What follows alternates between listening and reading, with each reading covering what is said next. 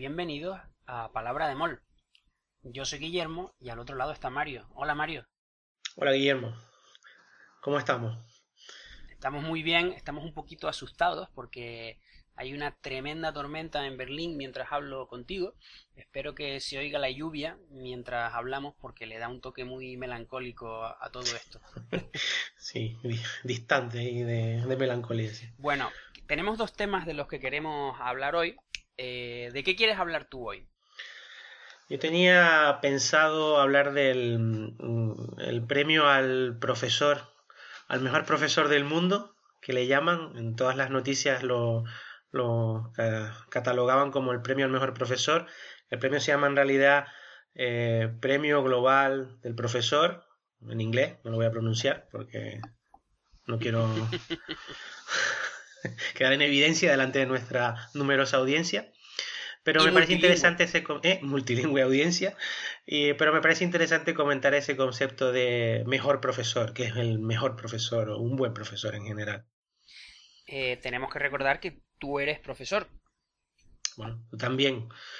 Yo le dedico más tiempo que, yo le dedico más tiempo que, que, tú, pero, pero sí, ambos hemos, tenemos experiencia docente.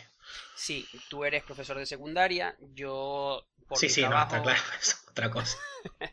Está claro que tú estás a otro nivel. Sí, no, yo te iba a decir lo contrario. Yo, por mi trabajo como investigador en la universidad, pues de vez en cuando me, me toca me toca dar algunas clases, algunas porque quiero voluntariamente y otras porque es que vienen como, como carga lectiva obligatoria con algunos de los mm. contratos bajo los que se contrata mm. a investigadores en Alemania. Bien, ¿Cómo, ¿cómo se llamaba? Porque eh, todo esto del premio al mejor profesor en España ha tenido repercusión porque había un candidato español. Sí, había un candidato español entre los 10 últimos, eh, entre los 10 finalistas. Eh, el caso del español, que se llama David Calle, tiene un canal de YouTube eh, en la que da clases de matemática, física, química, una especie de clases particulares y tiene una difusión bastante, bastante grande. Tiene más de 700.000 visitas. Algunas, algunas clases tienen más de 700.000 visitas. Yo estuve mirando algunos de esos vídeos eh, de, química y la verdad es que son bastante buenos. Antes de llegar a ese tema, de todas maneras, eh, queríamos dedicarle, yo quería dedicarle un poquito eh, a mirarnos al ombligo. ¿Nos lo podemos permitir? Claramente. Ya no hemos permitido tantas cosas en este podcast que yo creo que ya una más. Una más no importa. Bueno, vamos por el, no sé si quinto o sexto episodio, porque tenemos un episodio cero para desconcertar bastante a la gente que dice, no, yo he oído el primero, pero no he oído el segundo, y entonces se hacen un lío con lo cual ya, ya, tenemos fuente de confusión. Y tú le has preguntado a, no sé, a, las personas a las que se los has dado a escuchar que qué les parece. Bueno, algunos bajo restricciones, porque tampoco quería difundirlo demasiado.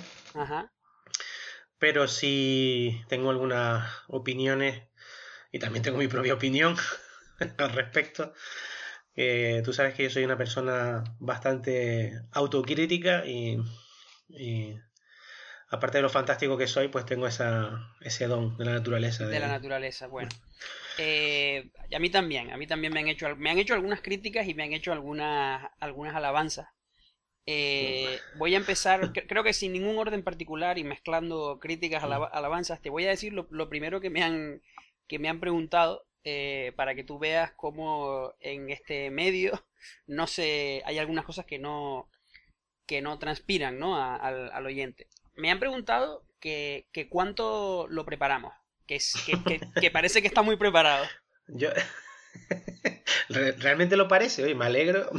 Me alegro parecer tan preparado. Es lo, que te, es lo que te iba a decir. Entonces fue, para mí fue, verdad, una sorpresa, ¿no? Porque porque mm, yo creo que la gente subestima la cantidad de horas o de años de preparación que llevamos tú y yo discutiendo a lo largo de toda nuestra vida. Entonces, hemos llegado a un nivel, debería de haber como, como los colores del karate, ¿no?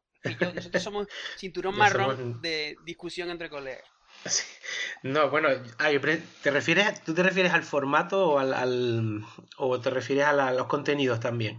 Lo de la preparación. No, no, lo sé. Se lo dijeron así muy en general. Me lo dijeron en general que me lo dijeron en general que si estaba improvisado, porque Mm. se notaba como que había un- un- una fluidez que daba a entender que estaba muy ensayado. Entonces, Bueno, hombre, tú- nosotros a eso tenemos pues que responder. Yo- Hay que decir yo- que no.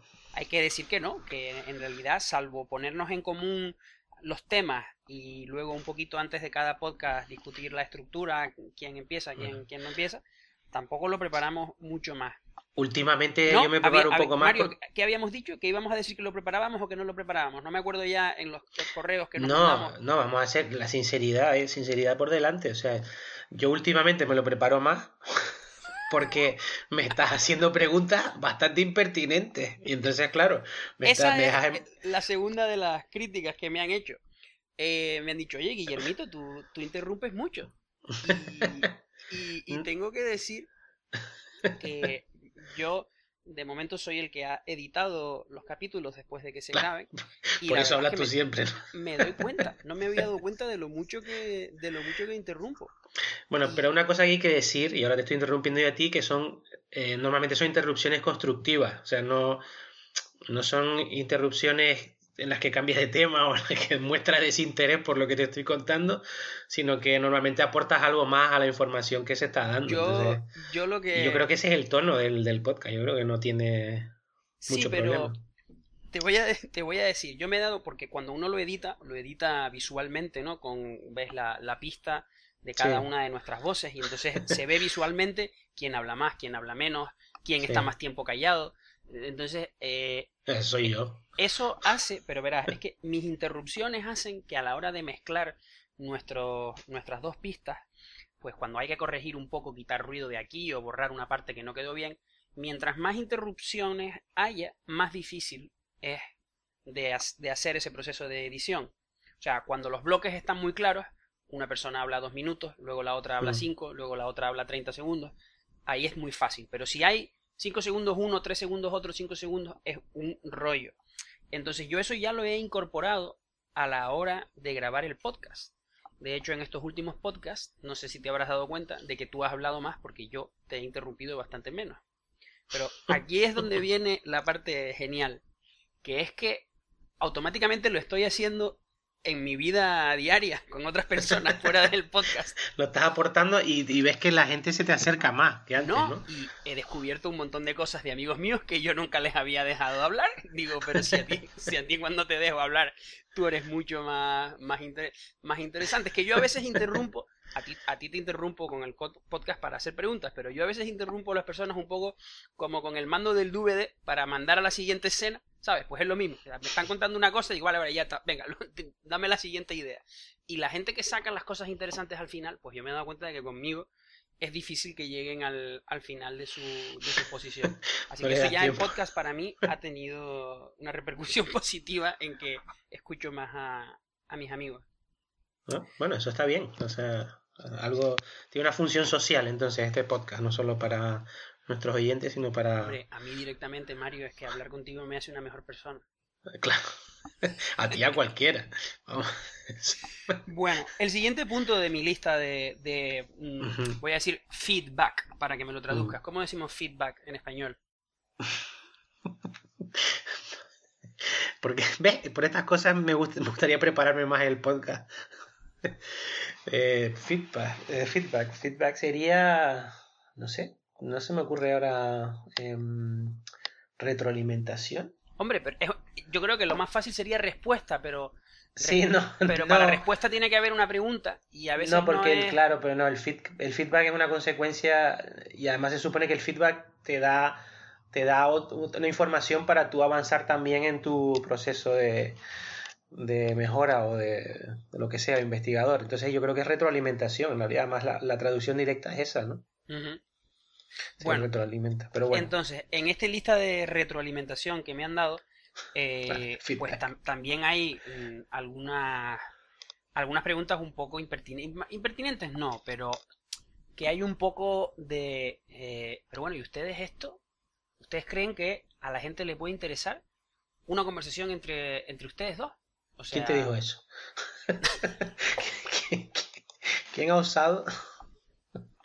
hacer semejante afirmación. Nosotros nos, claro, nosotros nos reímos, pero la gente ya tiene sus amigos con quien hace sus chistes internos y, su, y sus gracietas. No tiene necesidad de que nosotros ahora irrumpamos en su vida a, a contarle tonterías.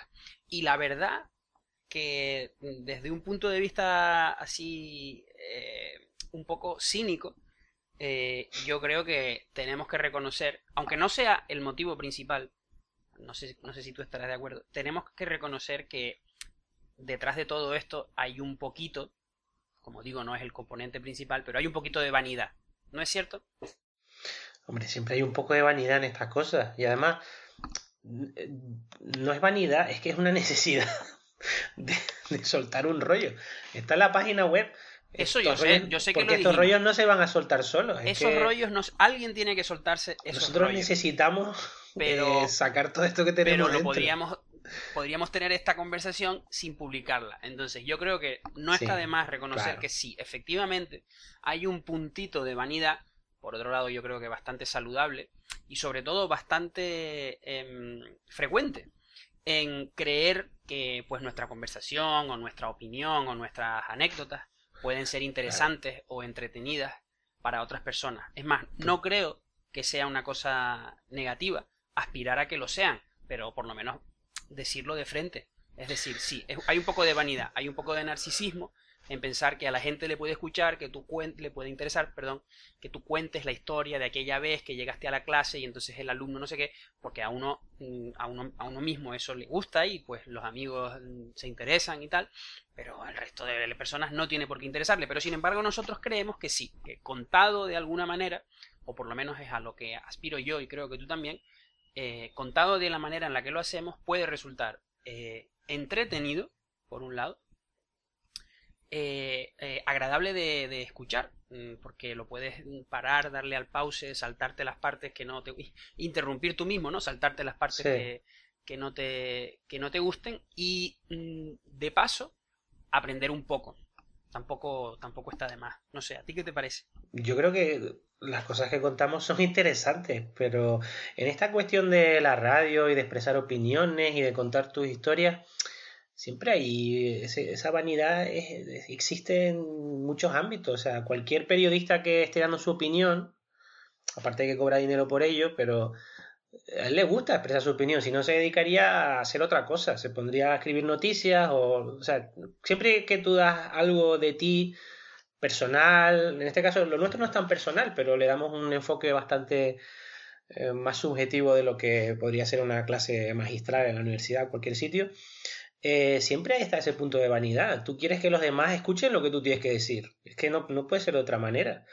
Lo, y yo creo que no está mal, porque además no es que no estamos obligando o forzando a nadie a que nos escuche, simplemente eh, está el podcast y si tú quieres escucharlo muy bien y si no también y a lo mejor no te interesa una parte y vas para adelante, vas para detrás como tú has dicho y no pasa nada. A mí me molesta un poco más la, la vanidad del Facebook, por ejemplo. Anda, mira, ves, Ahí, ahí sí que está muy bien que está muy bien que tú pongas tu opinión, pero en el Facebook si estás acostumbrado a mirarlo así una vez al día, dos veces al día o 25 como hace mucho, em, ahí casi que sí te obligan a, leer las opiniones de las personas porque tienes un panel, un tablón en el que ves ¿no? a todos tus amigos y ahí ellos escriben sabiendo que hay muchas probabilidades de que leas lo que están escribiendo. A esto me refería antes. Es diferente, yo creo que es diferente. Que este tipo de vanidad es frecuente y a eso me decía. Es mm. decir, vivimos inundados por las opiniones de los otros hoy. Claro. Primero en el Facebook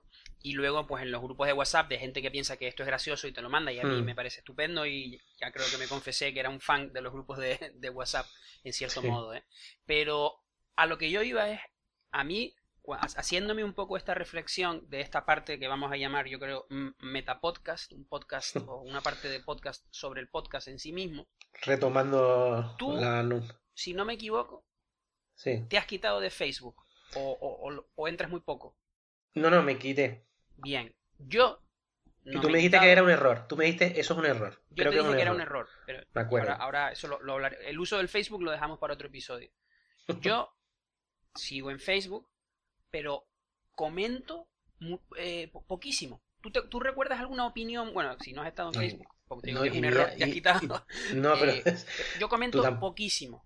No y tú expreso tampoco nunca- recordarás ninguna mía tampoco. ni- Es ni que yo- tuya. Entonces, resulta extraño que, Claro. que dos tipos, uno que no tiene Facebook y otro que casi nunca pone opiniones, Sí. luego graben 90 minutos de sus opiniones y las publiquen. Pero, ¿ent- ¿entiendes por dónde voy? Es decir, por un lado, digo, pues si es que llevamos seis años o lo que lleva el Facebook todos los días escuchando a la gente, las políticas, las elecciones, no sé Mm. qué, y todo el mundo suelta la suya. Y sin embargo, Sí. yo ahí, en, en ese arena del Facebook, me, me da muchísimo pudor, porque no me, no me siento que es ni mi, ni mi ámbito, ni mi, ni mi entorno en el que a lo mejor, como es este podcast, pues podemos hablar con más matices, extendernos en unas cosas y tal. Pero bueno, eh, veo que estamos de acuerdo en que efectivamente Sí. hay un poquito de vanidad, pero no está nada mal tenerla.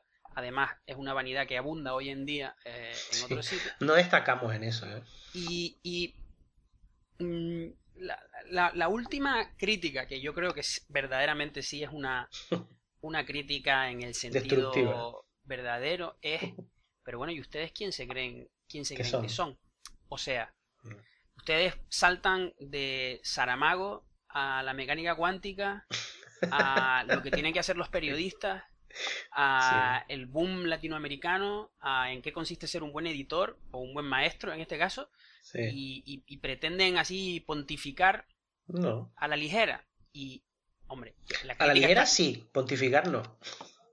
Muy bien, muy buena. Creo muy- yo, ¿eh? Esa Muy buena. Sí, a mí no me. Yo, la verdad que me sentí un poco ahí que me estaban sacando los colores, porque es verdad Sí. que pues nosotros hablamos, o sea, de, de- de- y ahora es a, donde nos poco a poco nos vamos moviendo al, al- a la segunda mitad del podcast o al tema del profesor. Es decir, prácticamente de todo lo que hablamos existe gente que sabe muchísimo más que nosotros. Y tanto. Es decir, eh, mm, nosotros hablamos de eh, 100 años de soledad. ¿Cuántas tesis doctorales no habrá escritas 200. acerca de Gabriel García Márquez o del estilo? Hablamos del estilo de Saramago. ¿Cuántas tesis no habrá acerca de cómo Saramago decide juntar palabras? Eh, Yo sinceramente en cada programa lo pienso, o sea, yo siempre pienso en que habrá 15 personas de mi carrera que hayan estudiado conmigo que podrían hacerlo mejor que yo, seguramente. Y no lo digo por falsa modestia, lo digo porque realmente lo pienso. Pienso que a- a ver, en mi carrera había gente que realmente Bueno, yo muy hay interesantes veces que, que pienso decir. que yo lo podría hacer mejor que tú. Fíjate lo que Tú digo. también, eso sí. Ah, tampoco quería decirlo, pero sí. No quería auto humillarme de esa manera. Pero eh, sí, yo lo pienso constantemente. Hablando de García Márquez, por ejemplo, en mi carrera había gente que se había leído bastante más obras y tenía más criterio que yo para, para hablar de, de García Márquez. Y cuando hablemos otro día de otra cosa, pues. En el caso del entonces- profesor hoy, yo creo que es- tengo bastante criterio, porque ya tengo unos años de, de experiencia, pero aún así habrá probablemente gente que bueno, tenga más experiencia que yo. 10 al menos, ¿no? De experiencia como profesor. Sí, hay unos cuantos aquí. Bueno, Bueno, ahí yo- ahí- me- por ejemplo, en este tema me siento un poco más, más seguro que en otros, pero realmente yo constantemente lo pienso. Digo, este Yo- podcast yo lo podría lo pienso. cualquier otro de mi carrera, o cualquier otro a lo mejor no, pero muchos de los que conocí en la carrera mejor que yo y probablemente con eh, un contenidos de no de más calidad, porque eso es difícil de evaluar, pero con contenidos quizás más precisos de los que estoy dando yo. O sea que, Yo pero vamos, que tampoco me Estoy- importa. estoy de acuerdo en, estoy de acuerdo en, en todo eso, pero creo que y hay que ser respetuoso y, y efectivamente no pontificar, como tú has dicho, a la ligera sí, Mm. pero sin pontificar. Y yo creo que no, no hay nada malo en defender una especie de valor añadido que consiste justamente en tratar temas de los que no somos muy expertos y Mm. haciéndonos preguntas de, de gente que no es experta.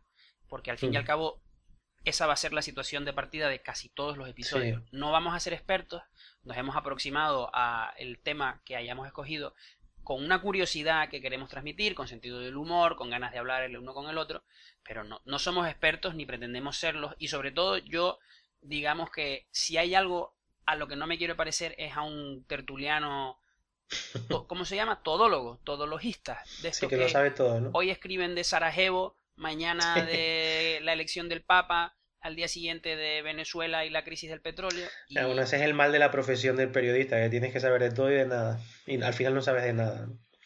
pues Pero bueno. volviendo al tema, entonces, mm, no solo es que hoy en día haya expertos, porque expertos también los había hace 50 años y 100 años, es que además, hoy en día hay una cantidad de recursos y de material accesible. Aparte de eso, claro. Que, es que es verdaderamente apabullante. Yo hmm. apenas mm, mm, metas en Google o en YouTube cualquier cosa, salen, tú mismo lo dijiste, la Revolución Francesa, salen mil vídeos de mil cosas. Y luego, es verdad que en YouTube hay mm, una cantidad de frivolidades, desgraciadamente casi la mayoría son eh, tonterías, la verdad bueno, ves, aquí estoy pontificando. ¿Qué sabré yo si la mayoría son tonterías o no?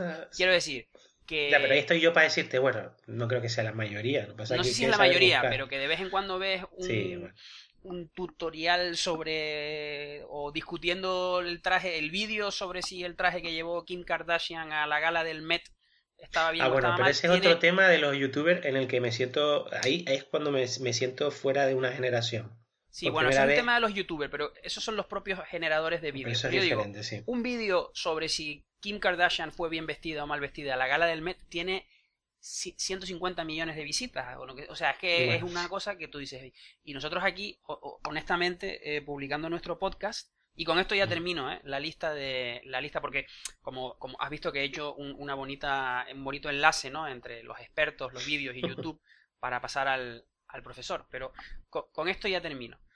En toda esta marabunta de contenido digital accesible, dos tipos, Guillermo y Mario, deciden un día que, por curiosidad también, por vanidad por un lado, por curiosidad, por ver si somos capaces de hacerlo, pues se lanzan a la aventura de grabar un, podcast. Y, a quién creemos que le pueda interesar? Te puedo... No, es a dónde termino. Nosotros hacemos esto, yo sé que a mí me, interesa, me gusta oírlo, al, hmm. par de amigos. Yo, yo, creo que ya habíamos ampliado mi lista de amigos a cuántos? A tres, ¿no? A tres podemos ir añadiendo uno por episodio. Pues al, al, par de amigos que yo les he dado a escuchar, hombre, ellos son mis amigos, me dicen que les gusta, que lo escuchan con una sonrisa en la boca. Pero si yo te dijera, mm, vamos a intentar hacer aquí una pequeña encuesta. ¿Tus compañeros de trabajo, tú crees que les gustaría? Si supieran español, probablemente les interesaría a unos cuantos, sí. Yo creo que sí. Sí. Eh, sí, sí.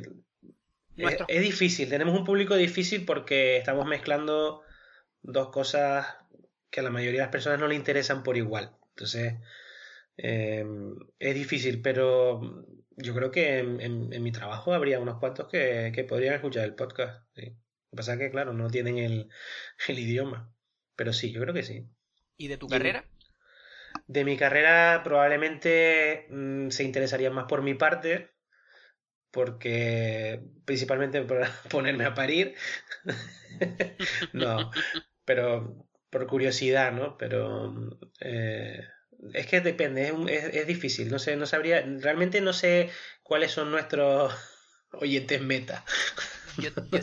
Yo, tampoco. No lo tengo muy claro, ¿no? Pero bueno, yo me estaba pensando antes cuando estabas hablando, si una persona me dice, mira, mm, pues mira, me leí el libro ese de Saramago que dijiste el otro día, no lo conocía, me interesó porque hablaste de él con interés y pues con eso ya me conformo, sinceramente. El otro día estaba escuchando un programa de viajes que no suelo escucharlo en la radio, sinceramente, y estaban hablando de Jordania. Y la, gente habló con, hablaban con tanta pasión sobre Jordania y sobre las cosas que se podían ver en, Jordania y las veces que habían estado y que les había encantado, que me dieron ganas de ir a Jordania. Yo creo que ese es el un poco la, la meta o el objetivo quizás de, que tengo yo cuando, cuando cuento lo, que cuento aquí. ¿Y hacernos eh, ricos tú crees que no, no? Hacernos ricos, bueno, nunca se sabe.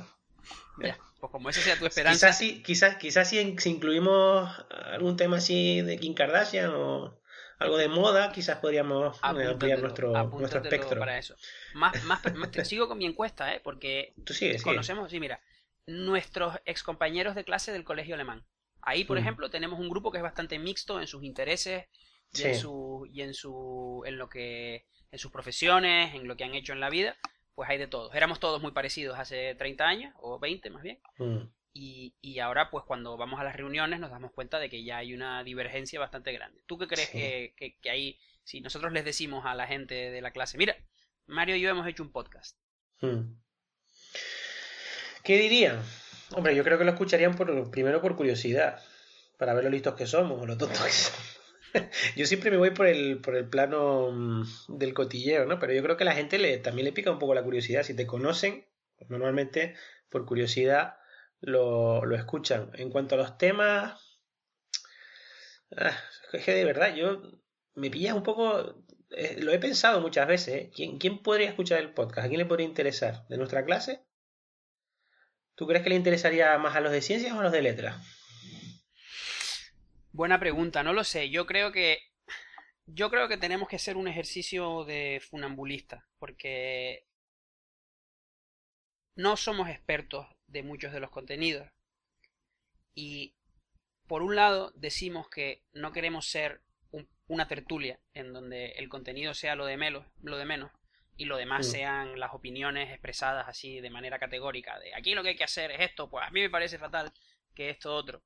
Entonces, por un lado, decimos, no, no, tenemos que hablar de algo. No puede ser que le demos aquí al botón de grabar cada semana y nos pongamos aquí a repasar la actualidad un poco a la ligera, porque eso ya la gente lo hace en, en el salón de su casa con, con su suegra y su suegro y con su marido, su mujer o, o con lo que sea, ¿no? Mm, Por un lado, tenemos que tener contenido, pero por otro lado, insistimos en que parte del interés consiste en oírnos a nosotros, intercalando pues anécdotas, chistes, interrupciones, con esos mismos contenidos. Luego te vuelves Sí. a colocar en el punto de mira y dices, no, no solo es que sea interesante hablar de Saramago, es que es interesante oír a Mario hablar de, de Saramago. Entonces, pues por ahí tenemos que ir un poco, como te digo, ir haciendo equilibrio. Ni convertirnos en periodistas de nosotros mismos, No. pero tampoco en que este podcast lo pudiera hacer cualquier persona, porque yo sí que creo que... No, porque ahí está lo que tú estás diciendo, lo importante no es solo escuchar a Mario hablar de Saramago, sino a Guillermo preguntar sobre Saramago. O sea, que no es solo lo que dice cada uno, sino también hay que poner un poco de, de valor en, la- en las intervenciones del otro como, entre comillas, no experto. bueno, no experto, no experto, tú casi casi es como si tuvieras el bachillerato de ciencias, porque tú, como te digo, me hacías preguntas siempre y querías que te lo explicara, que te lo explicara todo, ¿no? Sí, no, bueno, sí. Claro, en el patio, ¿verdad? Nosotros, los niños iban a jugar a fútbol y nosotros nos poníamos a, a Sí. disertar sobre... Exactamente. Bueno, Sobre y ya la última pregunta o la última crítica que nos han hecho. Sí. ¿Quién tiene 90 minutos para ponerse a escuchar tremendo rollo? Sí. Bueno, pero también por eso en, la página tenemos nosotros los temas que de los que hemos hablado más o menos y se los pueden se pueden repartir, pero sí, la verdad es que 90 minutos es, exige dedicación más, que- Nove- más que 90 interés, minutos. ¿no? Yo, yo escucho otros podcasts que duran algunos dos horas y media, otros 90 minutos. Yo cada episodio lo escucho como de tres veces, en bloques de media hora, que es lo que tardo Mm. de ir a, de ir de, de mi casa al trabajo, pero, pero a mí me resultaría muy difícil bajar de los 90 minutos porque al fin y al cabo, como te digo, somos dos tipos que se ponen a hablar delante del ordenador. No tenemos un productor, no tenemos una buena redacción que seleccione contenidos, entonces No. si solo queremos hablar 60 minutos, tienes que que esos 60 minutos estén muy bien, estén bien bien comprimidos, estén bien haya un cierto ritmo que es muy difícil de conseguir, es para mí muchísimo más fácil es hablar 90 minutos que 60, que media hora, que un cuarto de hora, que 10 minutos. No, sé si Hombre, es que si el hablas sentido poco o al quieres que vaya diciendo números todavía para entender. Seguir.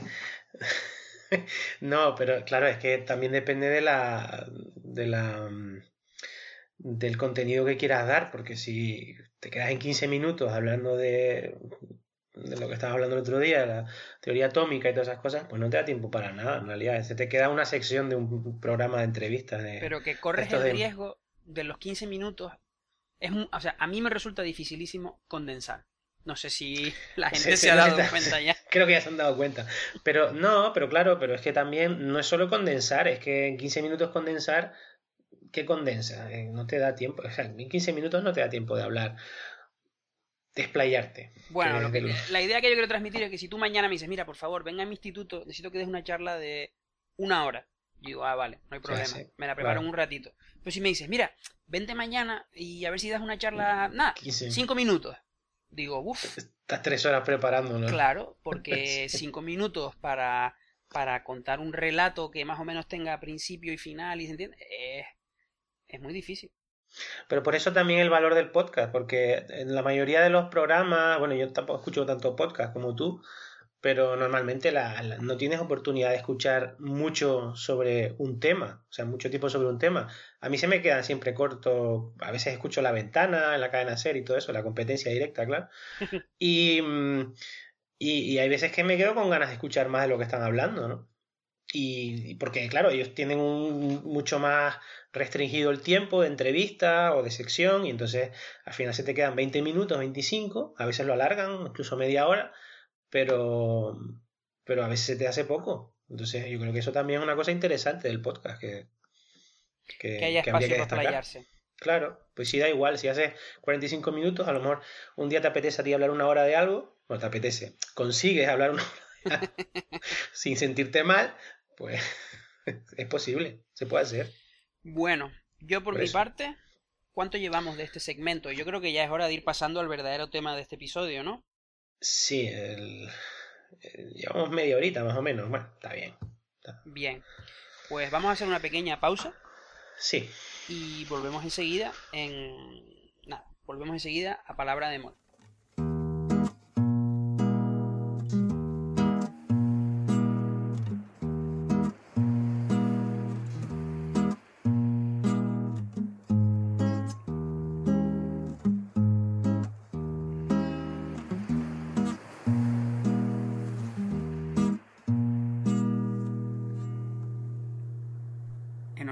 Gracias por haber llegado al minuto 30 de este episodio. Te lo agradecemos con unos segundos de música y de tranquilidad antes de seguir.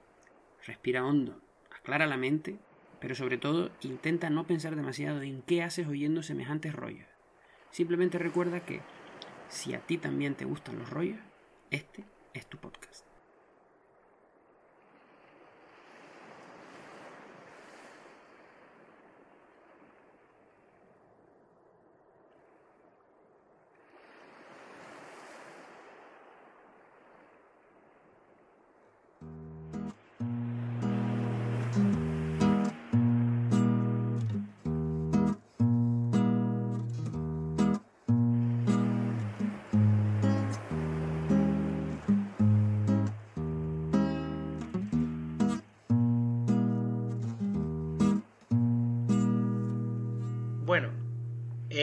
De vuelta eh, a Palabra de Mol y vamos a cambiar de, tema. Ya hemos hablado bastante sobre nosotros. ¿No crees, Guillermo, que ya, ya está bien? Sí, sí, sí. Yo de las 20 páginas que me tenía preparadas, hemos, llegado a la, hemos llegado a la página 15. De todas maneras, vamos a seguir un poco hablando de nosotros, pero bueno, eh, desde una perspectiva un poquito más general. Em, queríamos hablar también del eh, premio este al mejor profesor del mundo. El otro que no día. Eres tú, por cierto, que no soy yo. Que yo cuando leí la noticia tenía el móvil en la mano para decir, Mario. El otro día, sí, estoy un poco indignado, la verdad. El otro día leí la noticia, supongo que tú también la habrías leído en el, en el, país, creo que la vi. Y mm, hablaba de eso, del mejor profesor del mundo. Destacaban que había un español entre los 10 finalistas y que tenía posibilidades de, de ganar. El español se llama David Calle, lo que lo mencioné antes, y tenía clases de, apoyo eh, de matemática, física, química en YouTube y tenía hasta vídeos con 700.000 seguidores, ¿no? Entonces lo que se valora, supongo, en este caso es la, difusión que tiene este señor. Tú me dijiste que habías visto vídeos de él, de química, ¿no? Sí, yo eh, me aproximé a esta noticia con un poco de escepticismo porque yo lo de el, mejor. profesor del mundo y tal, me, parecía un poco extraño y sobre todo que se prestaba mucho a... Bueno, luego, luego hablaremos. Me, aproximé con escepticismo, pero tengo que decir que eh, hay mucho esfuerzo y, muy buen hacer detrás de mm. los vídeos que yo he visto, que yo he visto dos sobre estequiometría. Ah, eh, además, me, me, cayó muy simpático este señor que le leí. Es un, es un señor bastante así eh, cercano y, mm. Estoy haciendo esfuerzos para no decir la palabra normal. No sé por qué. Es un señor muy, muy normal. Corriente. Pero que suspendió matemáticas en, en COU, parece ser. Y lo decía en la entrevista y tal. Y que por eso eh, fue a un profesor de apoyo.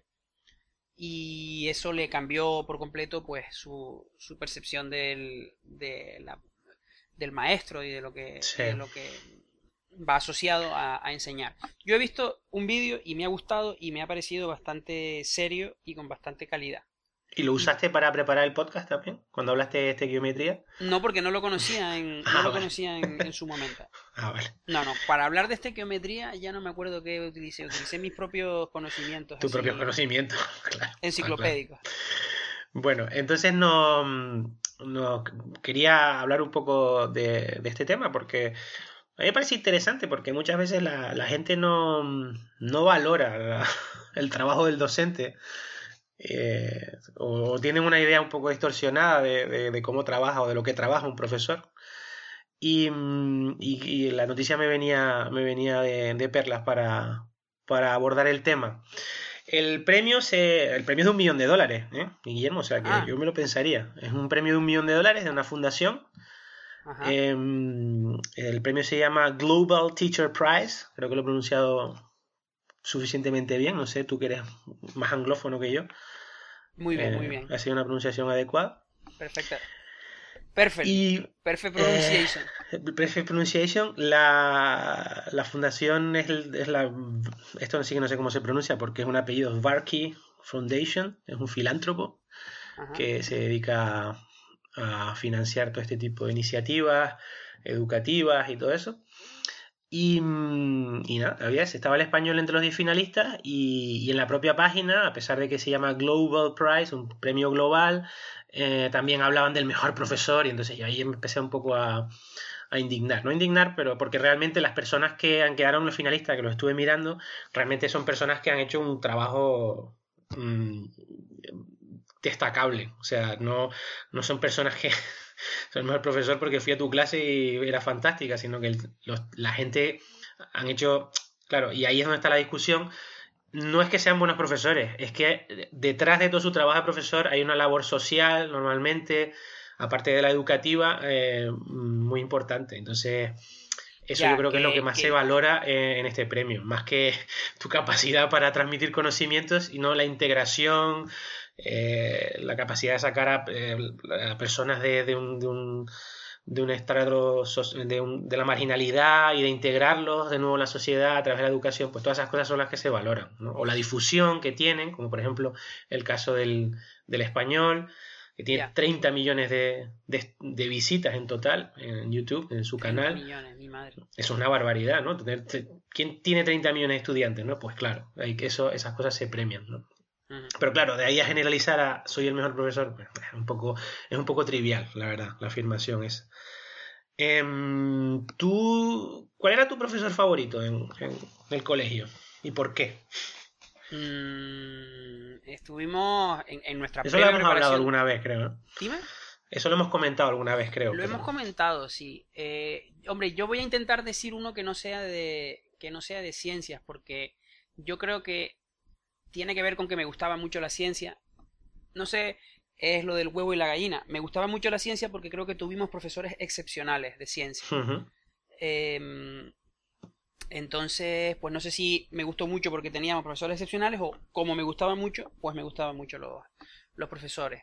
Eh, yo creo que tuvimos una profesora, eh, podríamos decir el nombre, pero como no, no le va a sonar a nadie, una profesora que además fue tutora de nuestra clase, que fue eh, tutora y fue al mismo tiempo profesora de alemán y profesora de francés.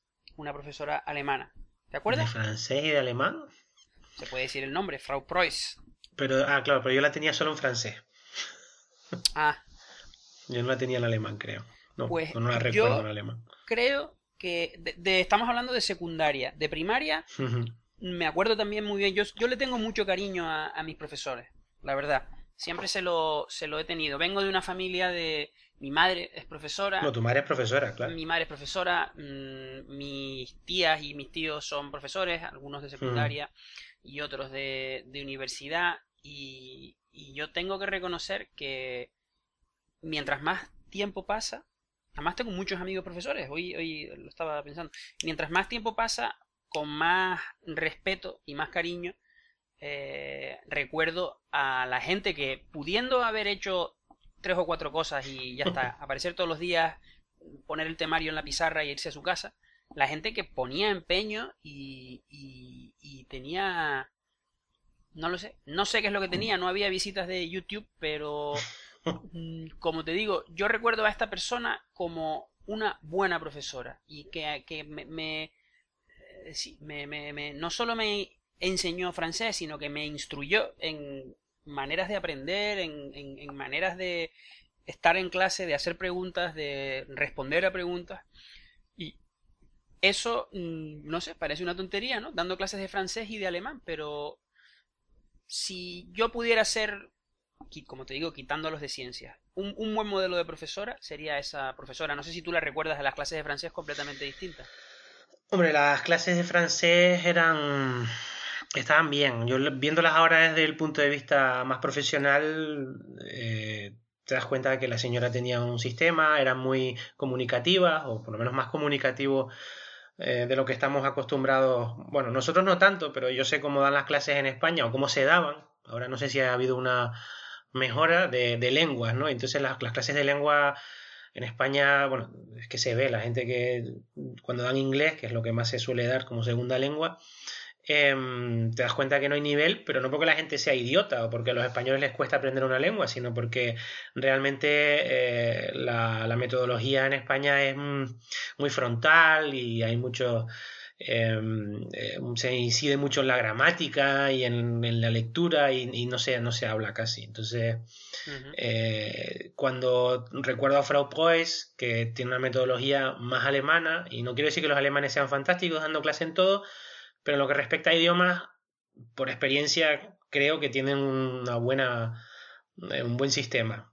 Que puede ser, que es mejorable como todo, pero por lo menos la sensación que me da es que eh, se aprende mejor a la manera alemana. A mí también, que tampoco vamos a ponernos a, a desglosar aquí porque tampoco vamos a dar un máster de, de, metodología en enseñanza de lenguas, pero... Lo que lo vamos a dar es darlo gratis, porque ahora que nos enteramos... Pues, hombre, que eso cuesta, un máster cuesta, eso cuesta su pasta, son 3.000, 4.000 euros. Y, mm, ¿Y, entonces recuerdo que la señora realmente pues se atenía bastante a, a lo que se hace aquí, que hago yo también y que hacen casi todos los profesores de lengua. ¿Y cuál era el eh, tuyo favorito? Em, yo sufría mucho con el director, pero al mismo tiempo me fascinaba eh, la manera en que te creaba un, una especie de... O sea, se iba sacando los apuntes y un esquema en la pizarra a base de preguntarnos y de sacarnos con, con cuchara todo lo, eh, la, información. Eh, me gustaba más en inglés porque nos daba inglés y historia, pero... Mm, me gustaba la parte de inglés porque, claro, te hacía pensar y reflexionar. Es verdad que las clases eran muy, muy parecidas todas y en eso quizás podría haber sido mejor, pero también estamos hablando de los cursos superiores y tampoco eh, se, cambia tanto la dinámica o no cambian tanto la dinámica. Pero, mm, pero me, fascinaba la manera en que el hombre iba creando un esquema que luego te servía para estudiar en la pizarra, eh, simplemente haciéndonos preguntas. ¿eh? Y, intentando sacarnos toda la información que teníamos dentro. O sea, realmente no nos explicaba nada. Al final lo acabamos explicando todos nosotros, que eso es parte de, la, de, la, de la, manera en que yo creo que, que hay que, que, enseñar las cosas. ¿no? ¿Lo consigues hacer tú eso en tus clases? Sí, se, se puede hacer. Hombre, no todo puedes esperar que los estudiantes te expliquen todo, pero, mm, pero hay que tender un poco a, dejarles a ellos pensar y reflexionar. Y supongo que en, en, ciencia es lo mismo, ¿no? Bueno, yo me acuerdo también en matemáticas me parecía fascinante el señor, el señor Kurzbach. Sí. Que el hombre ponía las llaves en la mesa, te escribía cuatro cosas en la pizarra y decía, bueno, ¿y cómo hemos llegado, hemos llegado hasta aquí, no? Pues eso, esa, esa manera de hacer reflexionar al alumno realmente eh, es un valor. Y, el director me gustaba, especialmente en inglés. En historia lo hacía igual. ¿eh? En historia también él. Sí, yo estoy ahora recordando rápidamente. La verdad que teníamos profesores de historia, de historia más flojitos, ¿no?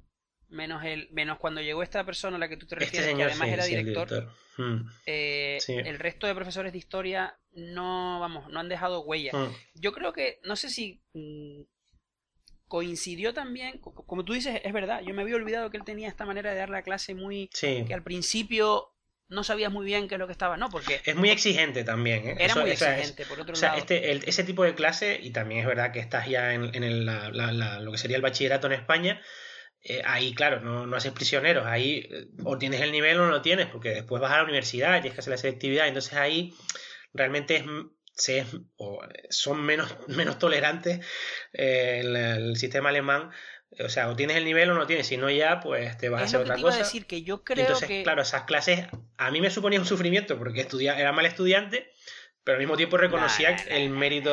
¿eh? Como que, mal estudiante. Yo era pésimo estudiante, Guillermo. Me digas ahora que yo era buen estudiante, el buen estudiante eras tú, que eras un empollón asqueroso, pero yo. Hombre, asqueroso, asqueroso, no, joder, tío. bueno, vale, era Pollón de mierda, pero no pasa Cuando me copiabas los apuntes no te daba tanto asco. no, claro que no. no, es que no veía bien de la pizarra. Que llevo un rato. Bueno, tenemos que decir en este podcast que Mario y yo nos sentamos juntos en el pupitre durante muchos años. Y Mario, el, el, nivel de. Mario no es que fuera mal estudiante. Mario es una persona despistada. No. Despistada hasta el punto de que tardó, corrígeme si me equivoco, un par de años en darse cuenta que le hacían falta gafas. Bueno, yo creo que era más por vergüenza que por, darme cuenta. Pero bueno. Bueno, vamos a dejarlo. soy. Yo recuerdo Yo creo que hasta, mi gato se da cuenta si le falta vista. ¿eh? Mario, siempre estás mirando para la pizarra así cerrando los ojos. Tú te has, tú te has graduado la vista y tú, pues no, no, nunca, nunca lo había pensado. Y de hecho, la prueba de que lo dejé pasar fue que llegué y me pusieron dos dioptrías de golpe. De golpe. Eso, está muy, eso resume muy bien tu carácter. Resume muy Quería decir desde hace un rato. Sí. Ah, que me estás interrumpiendo todo el rato. Sí, tío. Eh, el Pefgen, que así se llamaba, hmm. ahora em, me doy cuenta que yo creo que fue el primer profesor que nos trató como adultos. Sí, sí, por eso te digo, por, por, por la exigencia y porque era, otra un poco, ¿no? Que, que, mm. que, nos trató un poco en plan de, bueno, ustedes verán, ¿eh? Yo aquí he venido a hacer esto y, ya... ¿Se adaptan o no? Lo es lo que hay. Bueno, y entonces tú, ¿qué has conseguido, qué has conseguido llevarte de, de toda esa experiencia a tus aulas? Del cole, yo la verdad es que cuando pienso en cómo daba la clase aquí, cuando, cuando llegué, perdón, y a cómo las doy ahora, la verdad es que me avergüenzo un poco de mis inicios. Eh, yo creo que como estudiante no se reflexiona mucho acerca de la metodología del profesor. Se, se está a gusto, no se está a gusto, te gusta, no te gusta, pero realmente no piensas en lo que está haciendo y en todo el trabajo que hay detrás. Yo cuando llegué aquí a Alemania, era mi clase, eran, eran muy. lo que se llama en España clases magistrales, que suena muy bien, y en Alemania se llaman clases frontales, que suena peor que es yo te, yo te suelto un rollo y después tú haz los ejercicios, ¿no? No era tan así, porque en la lengua tampoco, en la enseñanza de la segunda lengua tampoco se puede, es casi imposible solo hablar tú y hacer ejercicios los demás, pero, pero sí, pecaba mucho de, explicación, explicación, explicación. Después vas entrando en clases de colegas y ellos van viendo las tuyas y te dicen lo que puedes hacer, que bueno, eso es eh, en el ambiente de colegio yo creo que es lo que hay que hacer eh, no se hace tanto, pero yo creo que ver las clases de tus compañeros es siempre muy interesante. Aquí en Alemania se hace más. Y, mm, bueno, te van diciendo y te vas dando cuenta que hay una estructura, que no puedes, eh, ¿no? siempre tienes que empezar. Bueno, hay diferentes fases a lo largo de la clase. Repito, no me voy a poner ahora a, a enumerarlas todas, pero sabes que hay fases de introducción, que hay una fase de trabajo, que hay fases de feedback, como decías tú al final, y que, y que hay objetivos, y que, y que saber, y que llegar a, a cierto, o tienes que plantear diferentes objetivos. Y para llegar a todo eso, normalmente tienes que preparar bien una clase. Es que mucha gente se piensa, y con razón a veces, que el profesor llega, te suelta un rollo porque se lo sabe, y búscate la vida. Y, y, detrás de un trabajo de un buen profesor, no el mejor profesor del mundo, pero de un buen profesor, hay mucha preparación. No es solo corregir, hay que preparar una clase, hay que pensar cómo quieres hacer esa clase, tienes que pensar a, dónde quieres llegar con esa clase, ¿no? Y, y, eso, la gente, a pesar de que parece algo muy obvio, la gente a veces parece que se olvida. Y se piensan que, no, en mi caso no creo que se lo piensen, pero piensan que la gente tiene unos apuntes de hace 25 años y que hay gente que lo hace realmente. Y, eso es lo que te, te repite. Yo solo he tenido que dar una clase que me haya inventado yo entera. De, o sea, una, un, o sea una, un curso. Llegó un momento en que me apeteció ofrecer para como optativa en el programa de la universidad eh, un curso con cosas que me apetecía enseñar a mí que cumplieran unos requisitos, ¿no? Para que te incorporen al, al, programa del que los estudiantes mm. pueden escoger las optativas. Y, entonces, pues nada, en, en, coordinación con mi, con mi jefe, porque yo, yo tengo un jefe, un, un director de grupo. Todos tenemos un jefe. Le pareció, sí, no quiero, es que no quiero dar la impresión de que yo allí llego y hago lo que me da la gana. que es un poco así, pero hay que decir que tiene jefe. Entonces, em, pues tal, y llegué, entonces me quería preparar aquella, y, y yo durante el primer semestre, porque he dado tres semestres esta clase que me inventé yo y que ahora la está dando otra persona porque yo ahora pues me, me fui a otras cosas y tal creo que por eran 90 minutos eh, y por cada día de clase yo perdía un día y medio entero. O sea, la clase. Sí, la clase eran los miércoles. Joder, bueno, eso ya. Y mi primera, sí, sí, porque no tenía, claro, porque tenía que hacerme los apuntes yo mismo. Claro. Y, y yo creo que para cursos universitarios hay no, sé, no voy a decir que haya menos, como si yo los hubiera buscado y no los hubiera encontrado, menos mm. libros y menos material didáctico, no. Mm, pero. Bueno, pero sí. Como damos, son clases avanzadas, entonces tienes que buscar un equilibrio entre mm, resultados de investigación más o menos recientes y, y, pedagogía pura, ¿no? De, de qué manera tú acercas eh, el concepto que quieres explicar a los estudiantes universitarios sin que se te salgan de allí espantados. Entonces, pues sí, al principio yo creo que como mínimo un día. La clase yo recuerdo eran los miércoles y ah. yo el lunes por la tarde eh, empezaba ya a rumiar un poco los contenidos y la forma y el martes entero me lo pasaba haciendo apuntes porque además a lo mejor son derivaciones matemáticas entonces no solo tienes que saberte bueno eso pasaría igual si no fuera matemática no solo tienes que saberte la fórmula ni siquiera tienes que saberte solo la derivación a esa fórmula sino te tienes que saber a lo mejor 5, 6 o 7 hmm. niveles por encima, porque te pueden preguntar o te puedes equivocar en un momento, haber cambiado un más en vez de un menos y entonces tus apuntes ya no valen y no te puedes quedar en blanco, o por lo menos esa era mi, mi ambición, ¿no? Entonces, pues al principio, y entonces el primer año vamos a ponernos un día por cada dos horas de clase. Y el segundo año ya media tarde y el tercer año, como ya tenía hechos los apuntes, pues a lo mejor medio claro, pero eso, sí. que era una delicia. Ya iba para allá porque además los apuntes eran míos y tal, y entonces pues me lo, me lo sabía. Pero no, no, por supuesto, como te digo, cualquiera que conozca a un profesor o que sepa un poco de qué va el tema, sabe que hay muchísima... Hay trabajo detrás. Me decías antes de la estructura de la clase. Sí. Tenemos un amigo común que da clase aquí en un colegio de Berlín, un colegio concertado. ¿Otro amigo más que vas a añadir a la lista? Anda. ¿Antonio o qué? Sí, señor. No, ese no lo había añadido a la lista todavía. Por eso que lo va a añadir ahora. Me parece que me parece que mi lista de amigos está creciendo demasiado rápido. Poco a poco voy a tener casi casi la mitad de los que tienes tú. Un tercio, te pase. Bueno, entonces este amigo mm, mm tiene pues entre su alumnado, por la zona en la que está el colegio y tal, no son los mejores, vamos a decirlo así, no son los mejores alumnos de Berlín, los, muchachos y las muchachas que, que él tiene como alumnos. Entonces él tiene algunos problemas de disciplina. Y Hombre, tenemos todo. Dime.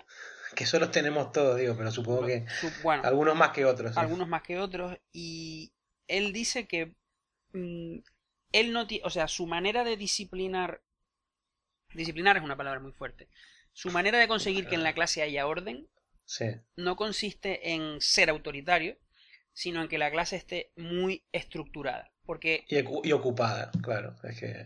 Aparte de ocupada, él, dice que, primero, si los alumnos notan que tú no tienes estructura, se te, se te suben a la chepa, por utilizar una expresión castiza. To the shape, sí. To the shape.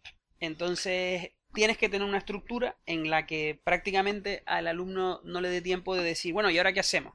sí, por eso te decía, que estén ocupados haciendo algo y que sepan lo que tienen que hacer. Es que eso es muy importante. Sí. Eso, es muy importante. si tú les sueltas un rollo, a los 10 minutos desconectan. Bueno, eh, los alumnos y yo también, porque si a mí me suelta un rollo de 10 minutos, por eso yo cada 10 minutos te interrumpo. Porque si no, me había dado cuenta de que. claro, tú cuéntalo, tú cuéntalo. El intervalo de atención. No, pero a mí me llamó la atención porque es una especie de. Da un poco igual. Lo que tiene que ver es una estructura Dice, porque además, sin que esto ya entra parte de la psicología, y ahí tú sí que mm. yo tampoco me apoyo tanto en la psicología a la hora de dar clases. No, bueno, los estudiantes es otra cosa también. Los estudiantes universitarios, pues gente que tiene 25 años o, 30 veces, ¿no? los alemanes se toman su tiempo. Entonces, no, él dice que al propio alumno le, le cuando están muy excitados y tal, le, le mm. relaja la atención, porque el propio alumno se deja llevar por la estructura de la clase. ¿Entiendes lo que quiero decir? Sí, sí. Entonces. Sí, no, lo entiendo porque también lo hago, porque si no, a veces, mientras más indisciplinado, entre comillas, o más ruidoso, más inquieto sea el curso, más tienes que, saber estructurar la clase. Y lo ves en los pequeñitos. Yo, yo siempre le digo a los profesores de primaria de mi colegio, les digo, miren, yo su trabajo no lo podría hacer.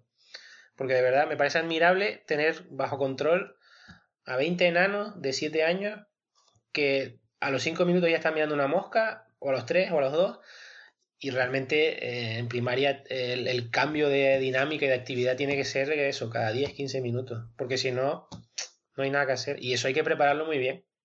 ¿Tú no tienes que poner, ponerte malote, ponerte duro en ningún momento? Siempre, siempre hay esos momentos, eso es inevitable. Eso, eso no. Venga, confiésanos, confiésanos tu truco The, truc, the trick, the truck. No, no, no tengo truco. Yo a veces me enfado y les... Yo lo que pasa, lo que sí les... Yo intento hablar con ellos. Que a veces no funciona. O sea, tú eres el profesor Chachi. el hippie. no. Lo que pasa es que los alumnos también aprecian que los trates como personas. No como individuos. O sea, como, como, como números. O sea, es que hay hay profesores y hay ejemplos en el colegio que los tratan como soldados. Y está bien porque te facilita mucho el trabajo en clase porque están amedrentados durante todo el tiempo. Pero a mí eso no me parece muy sano, sinceramente. No me parece una actitud sana con los niños. Y entonces es, yo creo que es más mi defecto que mi virtud. Intento razonar con ellos. A veces no razonan, a veces sí, pero es muy gratificante cuando te das cuenta de que un niño está entendiendo lo que le quieres decir. En cuestiones de comportamiento, porque sabes que las hormonas. Tú que estás ahí en plan. Y las fases. Eh, eh, Jaimito, eh, tienes que sacarle el dedo del ojo a tu compañero Javier porque le está haciendo mucha pupa.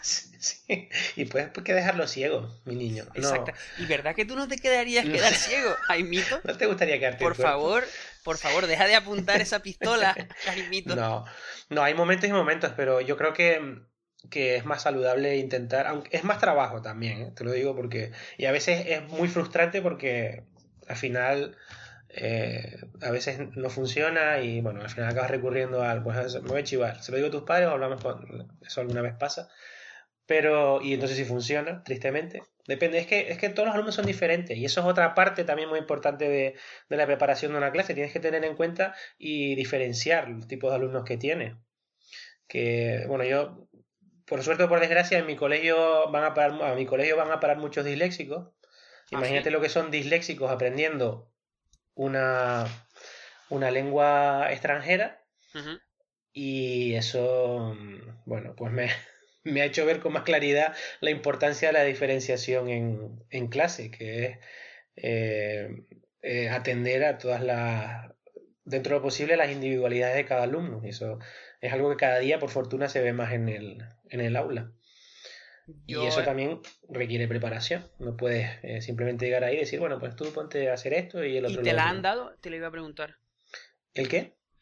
A ti, pues ahora tienes, un, tienes alumnos con dislexia. Eh, los alumnos con dislexia, para tenerlos en tu, en tu clase, se te se ocupa alguien de formarte de, de, mm, bueno tú sabes como muchos trabajos es esto es lo que tienes arréglatela. Eh, tenemos una psicóloga en el colegio que se ocupa del caso pero realmente a mí me gustaría tener una formación eh, específica para alumnos disléxicos. Disléxicos y bueno hay muchos tipos. El otro día descubrí que hay una... Mm, hay alumnos que eh, eh, cambian el orden de los números, que eso me parece algo, o sea, ya de la dislexia me parece complicada de, entender si no la tienes y ya ver un número y verlo al revés me resulta Vaya.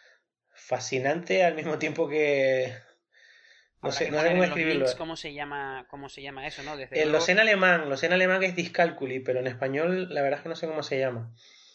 Pero bueno, seguramente tengan una nomenclatura. Me, has sí, hecho... Eh, sí perdón. Me has hecho pensar en mm, mi madre en sus últimos años de carrera. Mi madre habló en pasado, sigue, sigue viva, está jubilada. Eh, en sus últimos años de carrera, ella era profesora eh, en el instituto público de un IES. Hmm.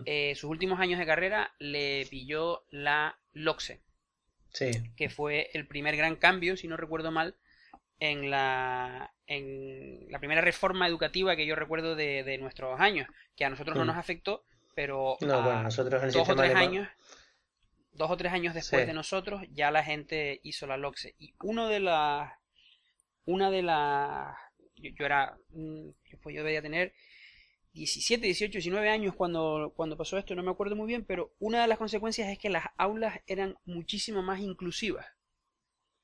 Entonces, había alumnos con determinadas, algunos eran discapacidades, ¿eh? directamente. Sí, sí, sí. Mm, discapacidad intelectual, no discapacidad física, mm, pero ya de hacía mucho tiempo, afortunadamente que ya estaban mm. integrados.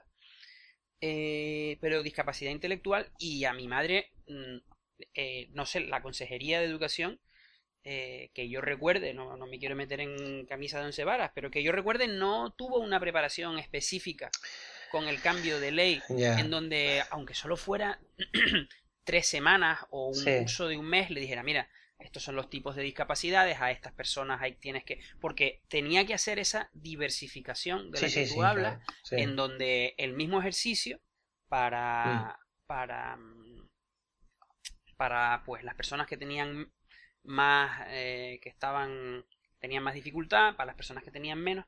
y a mí se, me quedó grabado eh, que tenía una persona que, si no recuerdo mal, se lo preguntaré, mm, aparte de la discapacidad intelectual, también tenía un, un problema de vista en el límite. O sea, no era una persona que estuviera eh, ciega, ni muchísimo mm. menos, pero veía muy poco. Entonces yo recuerdo a mi madre preguntándome a mí en el ordenador que cómo hacía para agrandar las letras de los folios de, ejercicio y cómo hacía para agrandar los dibujos y mm, creo mi madre se aprendió yo creo que eso también además era un, eran unos verdaderos artistas de la fotocopiadora de cómo coger una cosa subirle el contraste cambiarlo de forma mm, aumentarlo y tal no sé qué para que estas personas pudieran estar en el mismo aula porque de lo que se trataba era de integrarlos en el mismo aula que, mm. que personas que no tenían discapacidad y que digamos que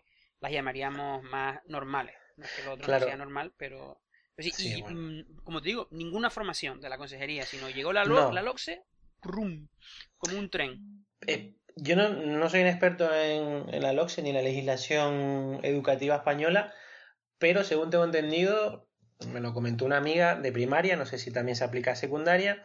Eh, la LOC se preveía que para ese tipo de alumnos hubiera una persona específica dedicada durante la clase, eh, además del profesor eh, de la Creo que lo había, ¿eh? pero la persona no era la que preparaba los contenidos. No, no, no, claro que no, pero claro, hay un apoyo y, y quita mucho trabajo realmente, ¿no?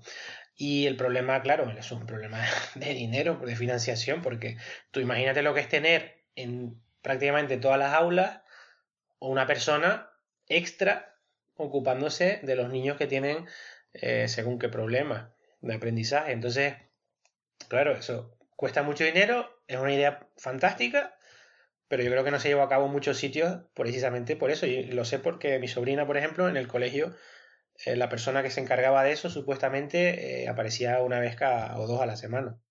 Ya. Cuando debería estar mm, bastantes más clases a la semana con, con ellos. Entonces, yo creo que esas cosas eh, al final se teorizan mucho, pero cuando ves la realidad financiera, muchas veces no funciona. Y es una pena, realmente, porque está claro que lo que hay que hacer es integrar y no desintegrar, pero bueno, eso es uno de los de los problemas a los que se enfrenta el sistema educativo día a día. Em, otra cosa, estaba pensando en el trabajo del profesor, es que eh, me acuerdo una vez que te comenté mm, que yo tenía que preparar el examen, ¿no? Tenía que preparar un examen, claro. No sé si tú me dijiste algo o me preguntaste cuánto tardaba. ¿Tanto tiempo necesitas para preparar un examen? Y yo te dije, hombre, pues tienes que tener en cuenta esto y lo otro. Y te dije, y me dijiste, contra. No me dijiste que te sorprendiera, pero dijiste, de verdad, aprecio o, es interesantísimo la, la, dedicación que tienen o que le ponen los profesores a, a, cosas a las que uno no le da ninguna trascendencia, ¿no? Tú normalmente recibes un examen ah, un examen, pregunta, mierda, no me interesa, o es muy difícil, o es muy fácil. Pero claro, hay una preparación también, o sea, uno se piensa realmente no solo lo que saben o no saben los alumnos, sino eh, que hay una progresión de dificultad, que no preguntes de una manera sino de otra, porque es más, eh, es más justa en cuanto a la evaluación, ¿no? Por ejemplo, en español, eh, a mí una cosa que no me gusta nada son los ejercicios de huecos. Estos de pongo un texto y tienes que poner la forma, la, la, forma correcta del, del, verbo y además te pongo la persona al lado para que simplemente pongas. No hace falta ni que entiendas el texto, solo pon la forma correcta. Entonces, para eso te pongo una tabla y me pones la forma de los verbos y terminamos antes, ¿no? Son ese tipo de ejercicios que no aportan nada. Y aparte. ¿En Alemania no se usan? Se han llegado a prohibir incluso en secundaria. Bueno, a prohibir. ¿Qué significa prohibir? El ministerio desaconseja su uso en los exámenes. Porque no demuestran el conocimiento del alumno, demuestran que el alumno se sabe una forma verbal, pero tampoco le estás dando oportunidad de expresar ni de, ni de comprender ese mismo texto que tiene. Pero y confiesa, ¿tú no diseñas los exámenes a veces pensando también en que quieres cosas fáciles de corregir? Ese es el problema que me enfrento cuando tengo que preparar exámenes con otras personas, que me ha pasado recientemente. Que yo quiero hacerlo bien, y lo siento, pero lo tengo que decir bien, y esa otra persona lo quiere hacer para simplemente poner el visto de bien, bien, bien, bien, bien, o mal, bien o mal. No quiere enfrentarse a una frase, por ejemplo, y decir, bueno, pues esta frase entiendo bastante y a lo mejor le quito puntos de aquí, le pongo de allá, y tienes que valorar em, diferentes cosas. O sea que, por ese lado, em, también ahí hay un trabajo, o debería haberlo, que no lo hay siempre, eh, en la elaboración de exámenes. O sea, tenemos elaboración de exámenes, tenemos preparación de clases, atención a la diversificación, a la diversidad. Eh, hay muchas cosas. El trabajo del profesor, una estructura, hemos hablado de muchas cosas. Bueno, y si tú le fueras a dar el premio del mejor profesor del mundo a alguien, ¿qué es lo que tendrías en cuenta? Quitando, me pareció entenderte arte de la respuesta que, que claro, que si el mejor profesor del mundo es alguien que consigue que un alumno con muchísimas dificultades supere una barrera personal o lo que sea, o sea, claro, es un poco de historias espectaculares, pero... Claro, es que la que ganó precisamente, que lo quería comentar antes, eh, bueno, después lo comento. Termina la pregunta que te interrumpí bueno, miserablemente. Eh, dentro de parámetros de normalidad, y digamos que, y esto también es mentira, pero digamos que hay un alumno estándar y una clase estándar en el sentido de un grupo de 20 personas, unas buenas, otras malas, unos hablan, otros no sé. ¿Qué es lo que, para ti, qué tendrías que leer tú, digamos, en la descripción de la entrega de ese premio para estar de acuerdo que se lo dieran al mejor profesor del mundo? pero es que, es que a mí, es que yo de entrada este tipo de premios me parecen... Me parece que está bien que haya eh, noticias, que haya eh, difusión de este tipo de, de premios porque se le da más relevancia a la enseñanza, se difunde mucho la, la, labor educativa y eso está muy bien. Pero eh, el mejor, el peor, es que eso es tan... Bueno, te voy a reformular la pregunta. No, yo sé que tú quieres unos parámetros y que muy científicos, pero no, realmente... Bueno, pero mm. déjame que lo intente otra vez. Venga. No se puede ser mejor profesor del mundo sin al menos... ¿Qué? Sin al menos pues hacer todas estas cosas que te he estado diciendo, tener en cuenta esa multitud de factores que inciden en el aula y en el proceso educativo. Es que es muy, son muchas cosas, son todas estas cosas que hemos dicho y más todavía. Y de las que hemos dicho, mejor explicadas. O sea, quiero decir, tienes que atender a la cantidad de alumnos que tienes, a la manera que quieres eh, evaluar, a cómo quieres enseñar. En el cuestión de, la, de lenguas, pues tiene que ser lo más comunicativo posible. Eh, eh, tienes que evaluar los resultados, repetir si no funciona, yo cada clase me la pienso de nuevo, siempre, yo estoy siempre reflexionando, hay que reflexionar constantemente eh, acerca de, de, todos los contenidos que, que, quieres dar y cómo los quieres dar y, de los tipos de alumnos que tienes. Y, a este alumno si le gusta esto pues vamos a intentar ir por ahí. Y al otro tienen también diferentes em, capacidades hay alumnos que son más visuales hay alumnos que son más creativos hay alumnos que son más científicos es que pero fíjate que tantas cosas o sea es que son una cantidad de factores tan tan tan alta pero de todas las cosas que tú has nombrado yo creo que en casi todas las frases tu palabra ha sido el alumno Claro, hombre, porque es lo central. O sea, a mí los contenidos están bien, ellos tienen que aprender, pero es que lo importante es que la persona que va a recibir esos contenidos es el, alumno, claro. Sí, sí, no, eso es, el, es, lo más interesante y lo más importante de, de, todo el proceso educativo. Para eso estamos, ¿no? si no, al final los que, los que van a tener que aprender algo son ellos, y ya me lo sé todo. ya, pero podrías decir, pues un profesor que explique Mm, que no deje cosas sin explicar o que sea capaz de no sé qué, pero tú todo lo que me has dicho, me has dicho el alumno, el alumno, el alumno. Sí, porque es que yo, yo creo que es lo, central aquí. Estamos hablando de, de, además estamos hablando de personas que se están formando, que todavía no son... Yo les dije cuando acabé la, mm, la clase 10, nosotros tenemos en el colegio hasta la clase 10, que sería como cuarto de la ESO. Yo creo que tienes que decirlo en BUP para nuestra media de edad de oyentes.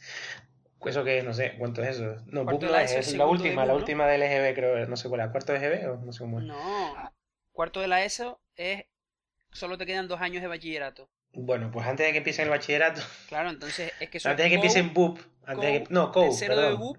Tercero, sí, eso. Antes de que empiece en COU. cuarto de bachillerato es segundo de BUP. Bueno, es igual.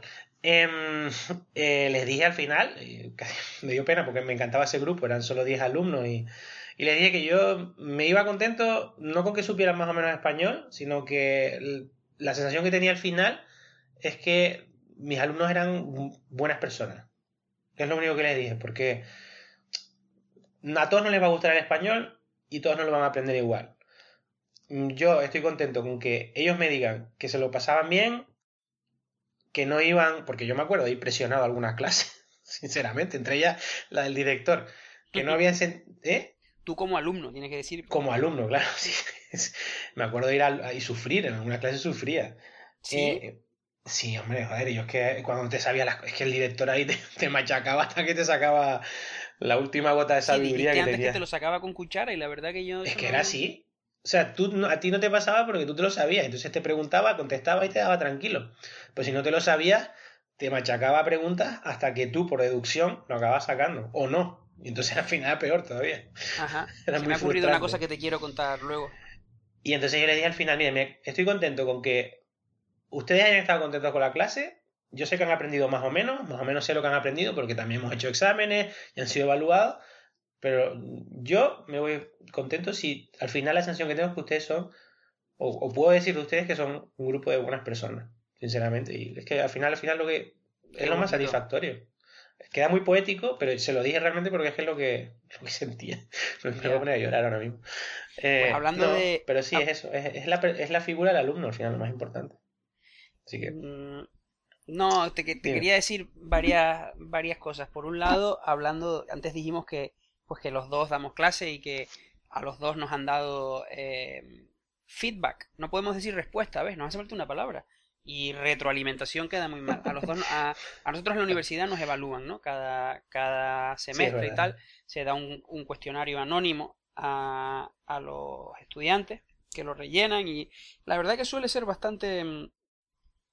Yo casi siempre estoy de acuerdo con lo que me dicen, sobre todo con las cosas malas, y me ayuda un montón a corregir, eh, mm. porque además hacen uno a mitad de semestre, como para que te vayas corrigiendo si todavía te quedan clases, ¿no?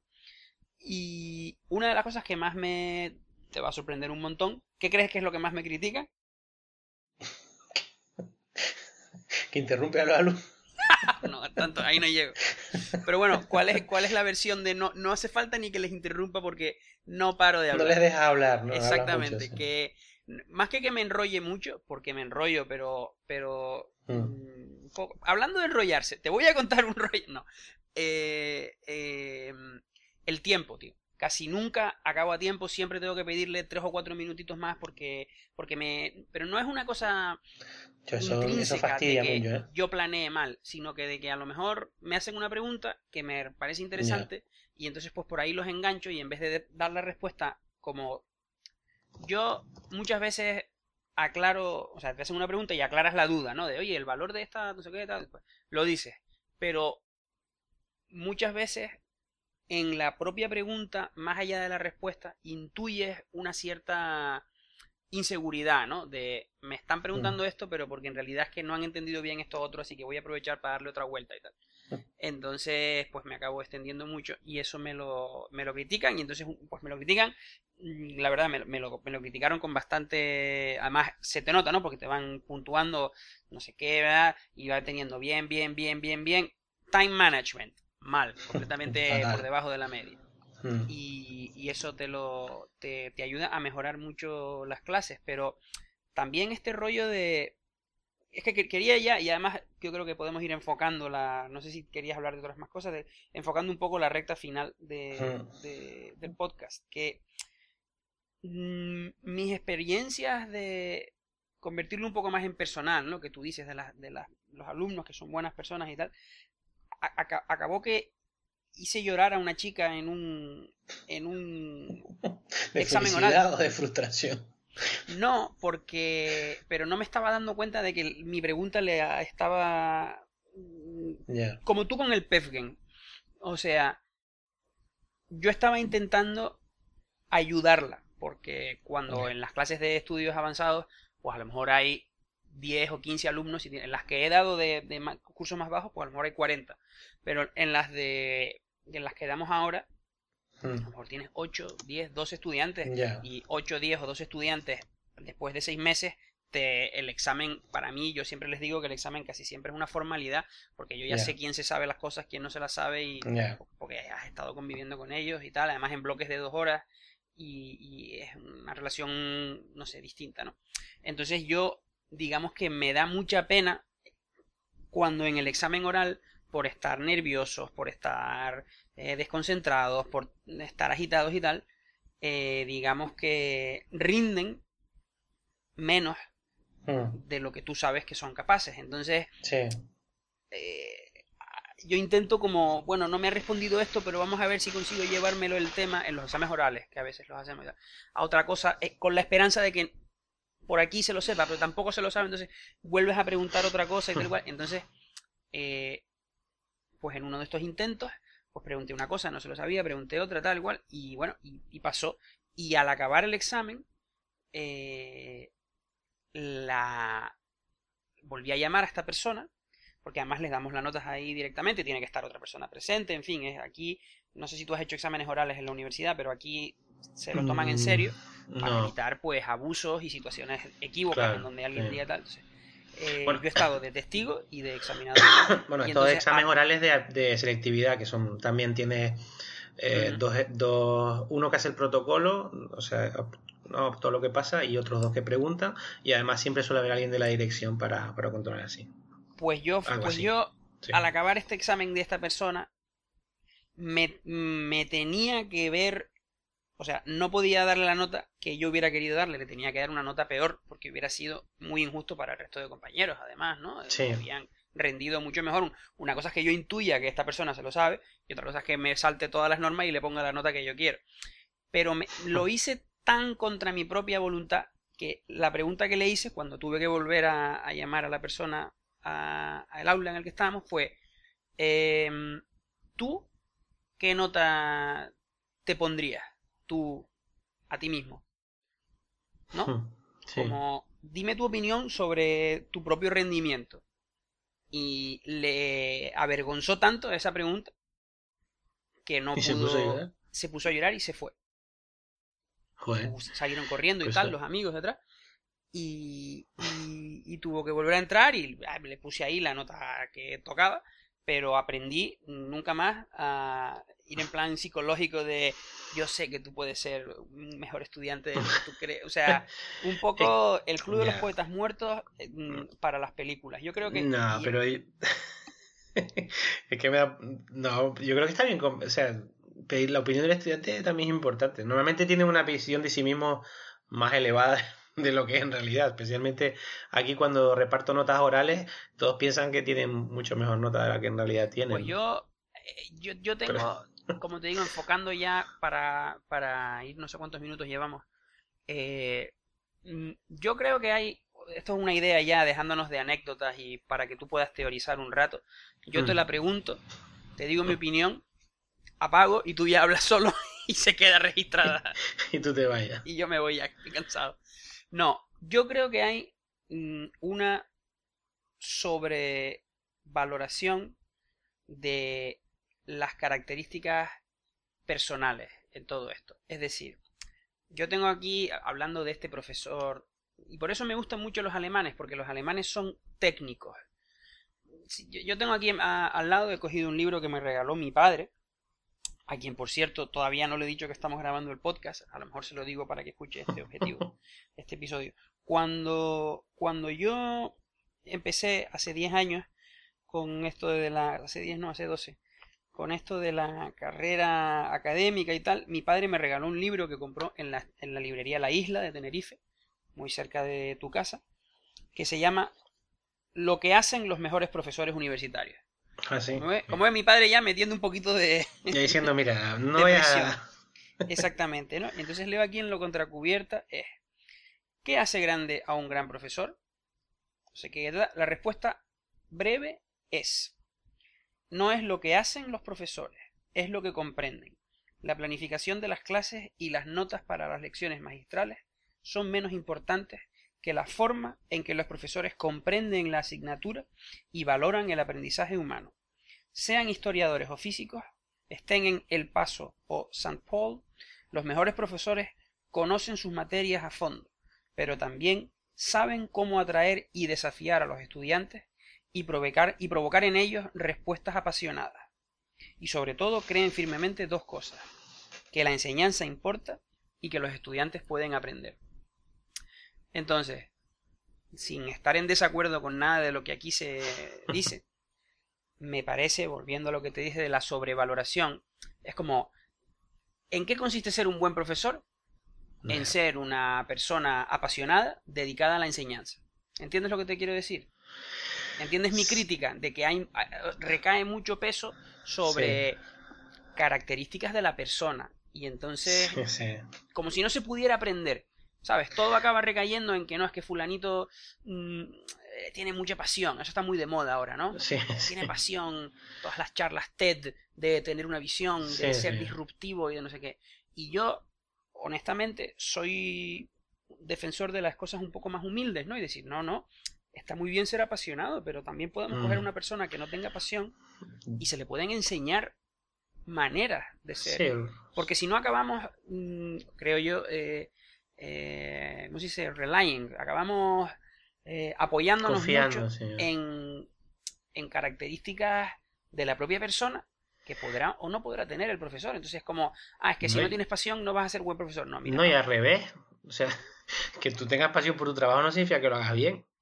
Claro, pues O sea, eso es, pero a mí me parece que con todo esto de, por eso yo te dije que, eh, vol- volviendo al principio, con toda esta cosa de el mejor profesor del mundo y tal, no sé cuánto, Mm. Yo soy defensor de mm, quitarle un poco de mística al asunto y ser un poco como los alemanes, de mira, hay un sistema para convertirse en profesor, Ob- obviamente ayuda si tienes pasión, si te interesa la naturaleza humana, en fin, pero también hay técnica, puramente técnica que se Hombre, puede aprender. claro, Yo te voy a enseñar a estructurar bien una clase y eso se aprende. Te voy, a te voy a enseñar a poner un buen examen y eso se aprende.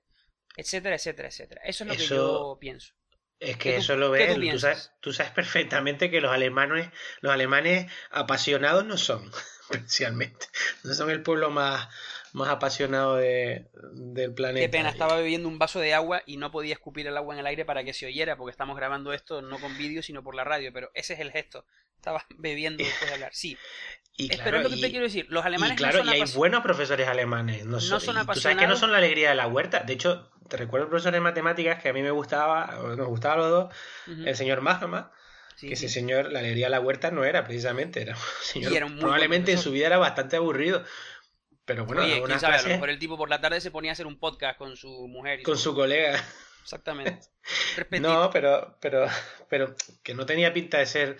Y, y a mí no me da la sensación de que estuviera apasionado por lo que estaba explicando. No, la verdad que Pero lo hacía y- bien, y la lo hacía bien. eran ideas separadas. Claro, lo hacía bien y, y está, y, se agradecía que un señor llegara allí, tuviera las ideas claras, te hiciera una cosa más o menos ordenadita y te enterara de lo que estaba pasando. O sea que tampoco hace falta, es, otra cosa, es que mucha gente que también cae en el error, muchos profesores que queremos hacer fuegos artificiales, aquí vamos a hacer aquí cosas espe- espectaculares para impresionar al alumno, no se trata de eso. Yo creo que de todo eso que has dicho, bueno, no sé si lo llegaste a decir, la reflexión y realmente eh, para mí lo importante es eso, tener ser autocrítico y tener capacidad de reflexión y tener de análisis y de ver lo que estás haciendo mal y bien y de lo que funciona y lo que no funciona, ya está. Yo muchas veces Pero en bueno, Mario, y de haber aprendido a ser profesor, es que me estás diciendo cosas de ser crítico, tener capacidad de no sé qué, pero eso son cualidades que las tienes cuando tienes 15 años y si no, no las vas a aprender.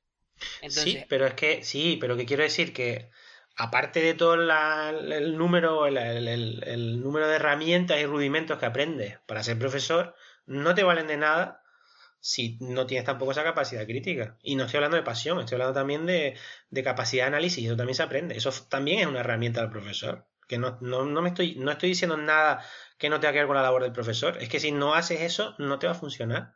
O te va a funcionar peor, o en algún momento dejará de funcionar. Es lo que quiero decir, que eso forma parte de las... Esas son las herramientas. Aparte de todas esas otras cosas que hemos explicado.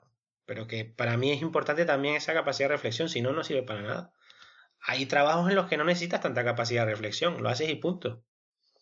Y desgraciadamente hay muchos profesores que tampoco lo hacen y punto, ya está. Y ahí es donde empieza a fallar la cosa. Por eso digo que... Pero bueno, pero si a ti mañana mm, te viene un colega y te dice, no, es que mis clases son buenas porque yo soy muy apasionado, ¿tú No, qué? bueno. ¿Levantas la ceja o no levantas la ceja? Hombre, "No, levanto las- Por eso te estoy diciendo que mm, la pasión tiene poco que ver, te lo dije de entrada. Los alemanes de pasión poquita. Bueno, algunos sí, pero no son especialmente, como dicen ellos, temperamentful, que somos nosotros los españoles, que que tenemos tanto los temperamento. Südländer". Sí, que somos del sur y que somos, que bailamos a la mínima y cosas así. Sí. Eh, no, por eso. Eso, pero yo creo que también eso, yo soy más, eh, mi, mi posición contra la pasión y todo eso es más beligerante porque a veces mm, que en un- ciencia también. no, juega un poco en mi contra, a mí en mi caso particular. Estoy aquí contando intimidades, pero es como, claro, a ti te sale muy bien porque eres más extrovertido y tal. Mm. Mira, eh, seré más extrovertido, pero es que como te dije antes, es que me pegué un día entero ayer preparando la clase. ¿Entiendes lo que te quiero decir? De que hay como una parte del éxito que se descuenta porque, total, ese es su carácter, ¿no? Y a mí eso Mm. me parece siempre una idea equivocada. Yo te- soy defensor del- de la cosa un poco sistemática, de decir, bueno, será, será mi carácter, pero mi carácter no me ayuda si no me sé las 15 fórmulas que hay que saberse. A ti lo que te molesta es que sea una cosa as- que mucha gente se lo le dé el mérito a algo que es muy azaroso en realidad. Eso es, ah, pues si no eres apasionado, pues no te va a funcionar, da igual lo que hagas. Eso es lo que te frustra a ti, como buen científico, y lo entiendo.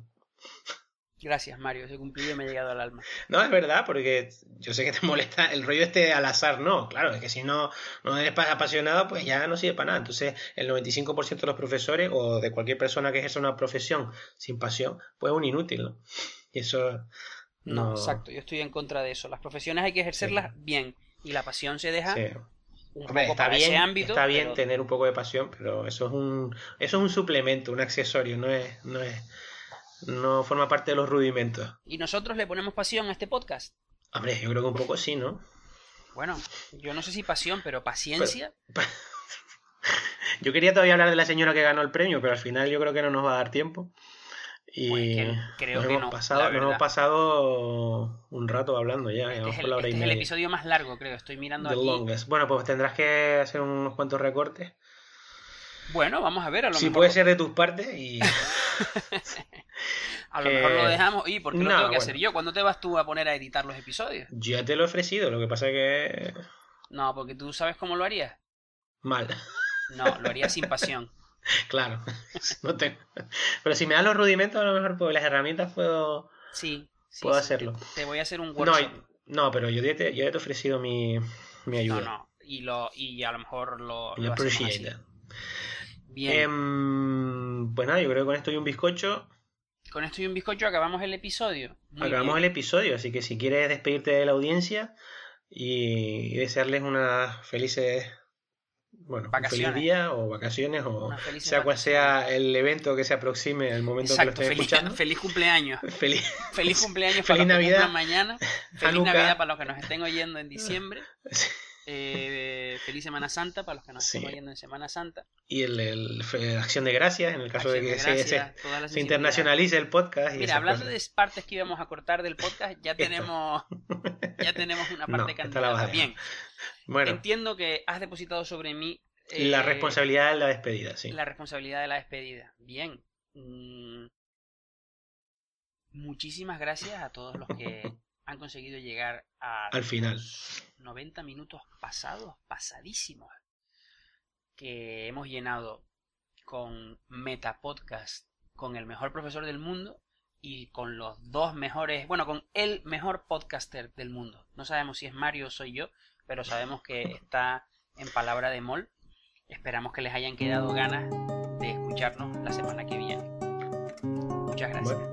Pues muchas, muchas gracias por la atención y hasta la próxima.